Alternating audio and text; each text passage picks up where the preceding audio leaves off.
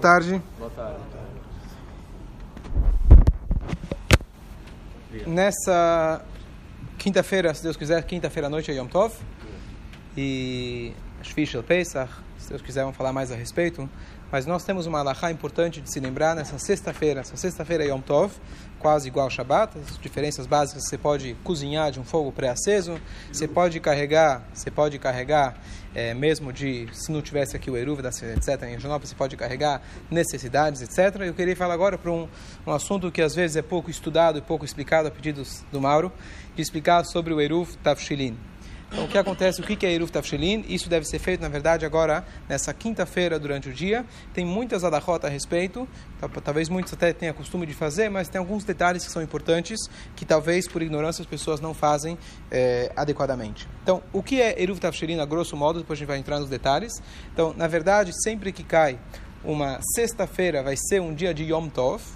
Então, se é, normalmente, sexta-feira, se é dia de semana, eu vou cozinhar para o Shabat. O que acontece é que na sexta-feira, que é Yom Tov, eu vou estar cozinhando do Yom Tov para o Shabat. Então, para eu poder fazer isso, eu preciso fazer um ritual especial para que eu possa cozinhar na sexta-feira para o Shabat. Qual é o problema? Então, vamos entrar aqui, a Mishnah traz para gente, a, os, os a Guimará traz para a gente dois problemas se eu fosse cozinhar normalmente da sexta-feira para o Shabat. Então, vamos ver aqui a Mishnah, vamos estudar juntos, para ver do início até o fim como a origem da Allahá, com seus detalhes, motivos, etc. Então, diz para a gente a Mishnah, só que em Masechet Beitzah, fala o seguinte, Yom Tov Shechaliot Erev Shabbat. Se nós temos na sexta-feira um Yom Tov, A pessoa não deve começar a cozinhar na sexta-feira para o Shabat. Isso é o que a Mishnah coloca. Você não pode começar a cozinhar na sexta-feira para o Shabat. Mas ele pode cozinhar para o próprio Yom Tov. Então vamos dizer, é sexta-feira de manhã. Você vai lá, deixa eu cozinhar, fazer uma almoção. E esse almoção já so, sobrou para sexta, sobrou para sábado de manhã, sábado almoço e sábado à tarde. É, você se preparou bem. Dessa forma, Tá fazendo carinho, vamos ver, é um jeitinho. Vamos entender, vamos, então, por isso mesmo a gente veio aqui estudar. Mas se você cozinhou para o Yom Tov e deixou sobrar, não tem problemas. E motir, se sobrou, o tiro da Shabbat não tem problema. Não. Ok, calma, calma, calma, estou só na Mishnah ainda. Até da Mishnah para a prática, calma, calma calma. Isso aqui é importante lembrar, não estamos ainda na Alahá. Estamos falando aqui, primeira coisa, da Mishnah. Mishnah foi compilada no ano 90 da Era Comum. A Alahá, que é o Shulchan Aruch, que a gente precisa saber, foi compilada no 1498 da Era Comum. Então, vocês aqui, gente, vou tentar resumir esse milênio aí em alguns minutos, mas me dá, mas me dá, me dá pelo menos um segundo, senão não, se, já está difícil resumir algum milênio. É? Ok. Ok, eu vou direto agora para ah, os comentários da Mishnah. Então, basicamente, no Talmud, no Talmud, foi compilado, foi escrito 300 anos da Era Comum, aproximadamente, Ravina Ravashi, ele traz duas opiniões. Qual o problema de cozinhar na sexta-feira? Eu posso cozinhar na sexta-feira? Posso fazer comida para o Yom Tov? Quinta-feira Yom Tov. Posso cozinhar para o almoço, para o jantar? Eu posso cozinhar, certo? Qual é o problema de eu cozinhar na sexta-feira para o Shabat? Então, tem duas opiniões na Guimará. Uma fala o seguinte: nós queremos fazer um destaque para o Shabat. Como eu vou fazer esse destaque? Às vezes, agora estou usando minhas palavras, mas vamos dizer, a pessoa faz um cálculo. Ah, agora tem três dias de festa, agora tem dois dias de festa. O que, que eu vou fazer? Ah, um panelão de batata com ovo, outro panelão de ovo com batata, e o terceiro panelão de ovo e o outro de batata, certo? Aqui já estou garantido, tenho o menu completo de peixe. Sobrou alguma coisa? Tá certo? Ah, carne, obrigado. Tem a carne e o frango, Baruch Hashem, ou peixe. Certo? Mas assim, de, de, de básica, assim, comida básica, é o ovo e a batata. Tá bom. Então você foi lá, fez os seus panelões, brincadeiras à parte, e a pessoa, às vezes, não faz o cálculo certo. É tantos dias, tá certo? Hoje, Baruch Hashem, a gente vive numa época de luxo, abundância, a gente pode até, sempre sobra comida, etc. Mas vamos pegar até, especialmente numa época onde não, não tem, a gente não tem toda essa abundância. Então, o que pode acontecer é que a pessoa vai se preparar para o Yom Tov, e não vai fazer um destaque para o Shabat, possivelmente não vai ter comida para o Shabat, e se tiver, vai ser os restos. E a gente sabe que de todo, de todo o calendário judaico, Shabat é o dia mais importante. Você não pode esquecer o Shabat. Então os sábios falaram, você tem que fazer algo que te lembre a importância do Shabat. Para você não deixar o Shabat de lado, que não falte comida para o Shabat. Essa é a opinião do Rava. Segunda opinião, A segunda opinião fala o seguinte: o Ravashi abre um parênteses. Qual é o parênteses? Vamos dizer, nós tivemos agora, é, o primeiro Yom Tov caiu na sexta-feira à noite. Bom, no, no, caso não daria certo. Vamos dizer se tem um, um, qualquer Yom Tov, segunda e terça. Qualquer Yom Tov, segunda e terça. A regra é que na segunda-feira de manhã eu posso cozinhar para a segunda-feira o almoço. Ou no domingo à noite, quando começou o Yom Tov, eu posso cozinhar para o almoço. Eu nunca posso cozinhar de um Yom Tov para o próximo Yom Tov.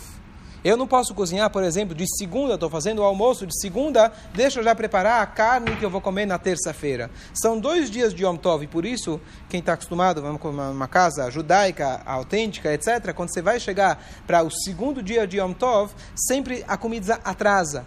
A comida atrasa no jantar, é, no almoço, etc. Porque você tem que cozinhar no próprio Yom Tov. Você não pode preparar de um para o outro. Então, inclusive, aqui uma dor de cabeça tremenda, quer dizer, um, uma coisa que a gente tem que pensar com muito cuidado. Esse ano especificamente foi Shabat, mas mesmo se fosse Yom Tov, temos aqui um Seder na segunda noite para, sei lá, muitas pessoas, 70 pessoas. Então, vamos chegar já na. No caso era Shabat, não podia cozinhar, mas vamos dizer que fosse o primeiro dia de Yom Tov, fosse não Shabat, qualquer outro dia da semana.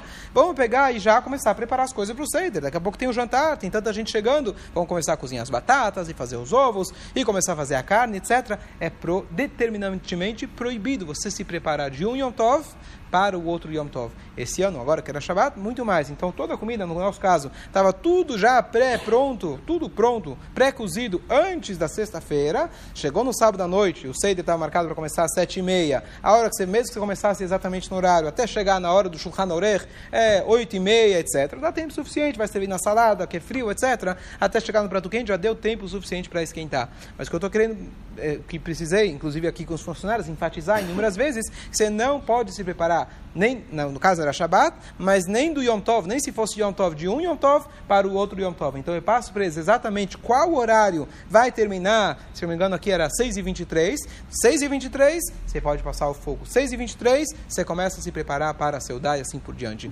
Não se pode preparar de um Yom Tov, né?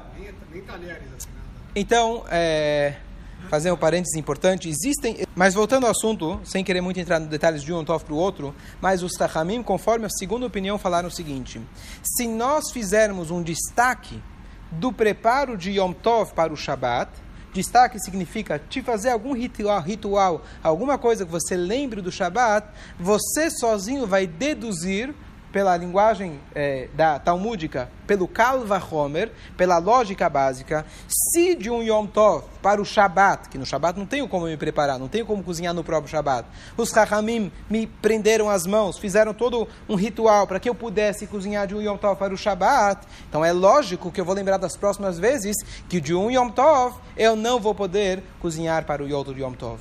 Então, eu estou vendo aqui pela cara das pessoas, às vezes as pessoas não sabiam de que não pode preparar de um dia para o outro. É justamente, conforme essa segunda opinião, para isso que tem o Eruv Tafshilin, para a gente lembrar que mesmo para o Shabat, que o Shabat não tem outra forma de preparar.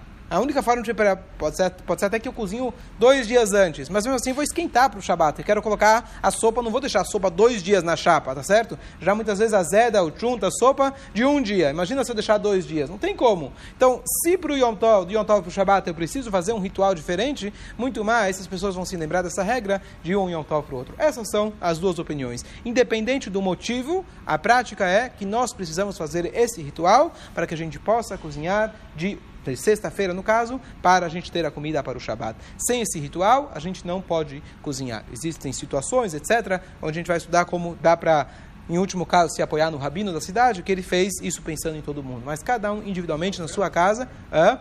Perfeito, muito bom. Ia entrar isso um pouco depois, mas é, o Eruv Tashilin, já aproveitando que você trouxe essa questão, alguém vai dizer o seguinte, fala, olha, eu vou ser convidado, Baruch Hashem, fui convidado no Shabat, não preciso cozinhar sexta-noite, sábado de dia, é, ótimo, me dá o um endereço que eu vou junto também, seria fantástico, tá certo?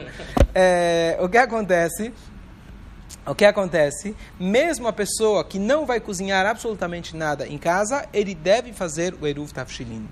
Por que, que ele deve fazer o Eruv Tafshilin? Número um, tem essa ideia, da, da, ideia do destaque do Shabat, sempre destacar o Shabat, mas além disso, quando a gente fala a frase do Eruv, ele nos permite não apenas cozinhar. Existem outras coisas que a gente faz no Yom Tov em preparo do Shabat. O exemplo que você falou é eu acender as velas do Shabat. Na sexta-feira, como que eu acendo as velas do Shabat nessa sexta-feira? Yom Tov. Então no Yom Tov eu não posso acender fogo, mas eu posso passar, passar o fogo. Mas passar fogo está permitido para aquilo que é necessário. Então eu vou passar um fogo se eu preciso cozinhar, para eu almoçar. Mas quem disse que eu posso passar um fogo para acender a vela do Shabat? Gosto do Shabat, adoro o Shabat, mas quem disse que a Torá permitiu acender a vela do Shabat? Tá certo? Então, a Torá essencialmente sim permitiu, mas os sábios falaram para que você, uma vez que essa vela não é necessidade do próprio Yom Tov, para que você possa acender essa vela, você também precisa desse Eruv Tavshilin. O Eruv Tavshilin quer dizer, através do cozido, quando você fala aquela frase, eu agradeço a todos e em nome de fulano estou representando todo mundo. Dou bem-vindo, boas-vindas a todos em nome de fulano. Mais ou menos usando esse paralelo, eu estou permitindo todos esses trabalhos em nome daquilo que eu estou agora cozinhando antes da, do Yom Tov, através desse ovo, dessa matzah, etc., eu estou permitindo todo o resto. E a frase que a gente fala me permite levar chulei, me permite cozinhar, me, me permite leafuye, que significa assar, me permite leatmune, que significa cobrir. Cobrir significa uma das formas que até hoje alguns usam, mas eu, em vez de deixar no forno diretamente, eu coloco ele bem embrulhado com papel de alumínio, assim por diante. Também é um preparo de Yom Tov para o Shabbat. Leadluk shraga, de acender vela para carregar e assim por diante. É, essas coisas que eu poderia, por exemplo, levar para a sinagoga na sexta-feira, alguma coisa para para usar no Shabat. Eu vou levar meu sidur, meu talit, etc., se não tivesse Eruv. Então, a ideia, a ideia é, como que eu estou fazendo no Shabat, na sexta-feira, uma coisa para o Shabat, Shabat. Então, de novo, novamente, através do Eruv, eu estou permitido de fazer isso. Fala. É, eu ia chegar na chapa elétrica bem depois, mas a ideia é o seguinte: a chapa elétrica é um. Então vamos dizer, primeiro apresentar qual, apresentar qual é a dificuldade. Calma, deixa eu apresentar a dificuldade. O que acontece? Se você tem um fogo, então como funciona se você vai deixar, vai querer cozinhar na quarta, na quinta, dois dias de Yom Tov seguidos para o Shabat, então você deixa ou uma vela de sete dias acesa, você passa o fogo dela e o fogo você deixa aceso, você não pode diminuir ou apagar o fogo depois. Agora o que acontece? Através dessa, dessa chama você vai poder cozinhar, etc. O que acontece com uma chapa elétrica? A proibição, a permissão de fazer algo no Yom Tov é passar o fogo, não criar um novo fogo. Então, é proibido, terminantemente proibido, de eu chegar na sexta-feira e falar, bom, deixa eu colocar a chapa na tomada, tá certo? Calma, deixa eu colocar a chapa na tomada, e aí eu vou, vou poder cozinhar. Você não pode colocar a chapa na tomada, na tomada em Yom Tov.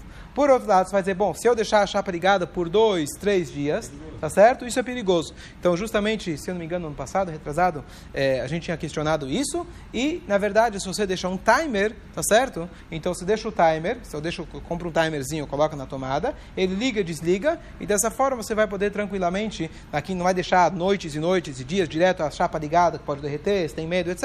Então, através de um timer você resolve esse problema. Tá certo? Agora, se a tua pergunta é como que um timer resolve, etc., isso é uma outra questão, porque o timer pode no Shabat e assim por diante. Mas não é, gente, no mesmo, no mesmo canal, tá certo? Tem que deixar o suspense para o dia seguinte.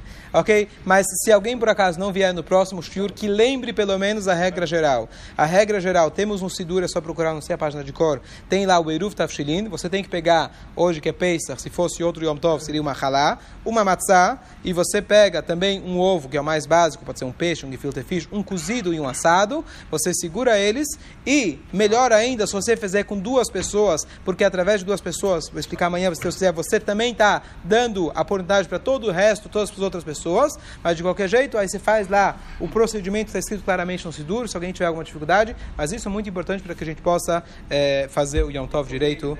Hã? Comer ele e comer não é obrigação, não é obrigação, não impede você. Eu ia chegar nisso um pouco depois, mas existe sim o costume, um bom costume de você comer ele, especialmente na última seudá, mas ele não impede a mitzvah se você não comeu. O que impede se você comeu ele antes de cozinhar. Se você cozinhou o ovo e a matzá, e aí chegou, só fala a página. 493. 493. Se você foi lá e preparou o ovo, preparou a matzá, e de repente você foi ver, a matzá foi comida na quinta-feira à noite, no Yom Tov não tem mais matzá, não tem mais o ovo, aí você está com as mãos presas, você não tem como. Esse é o problema de comer. Aí sim, se você não comeu, aí você deixa para o Shabat, você come ele no Shabat. Apesar de amanhã a gente continua.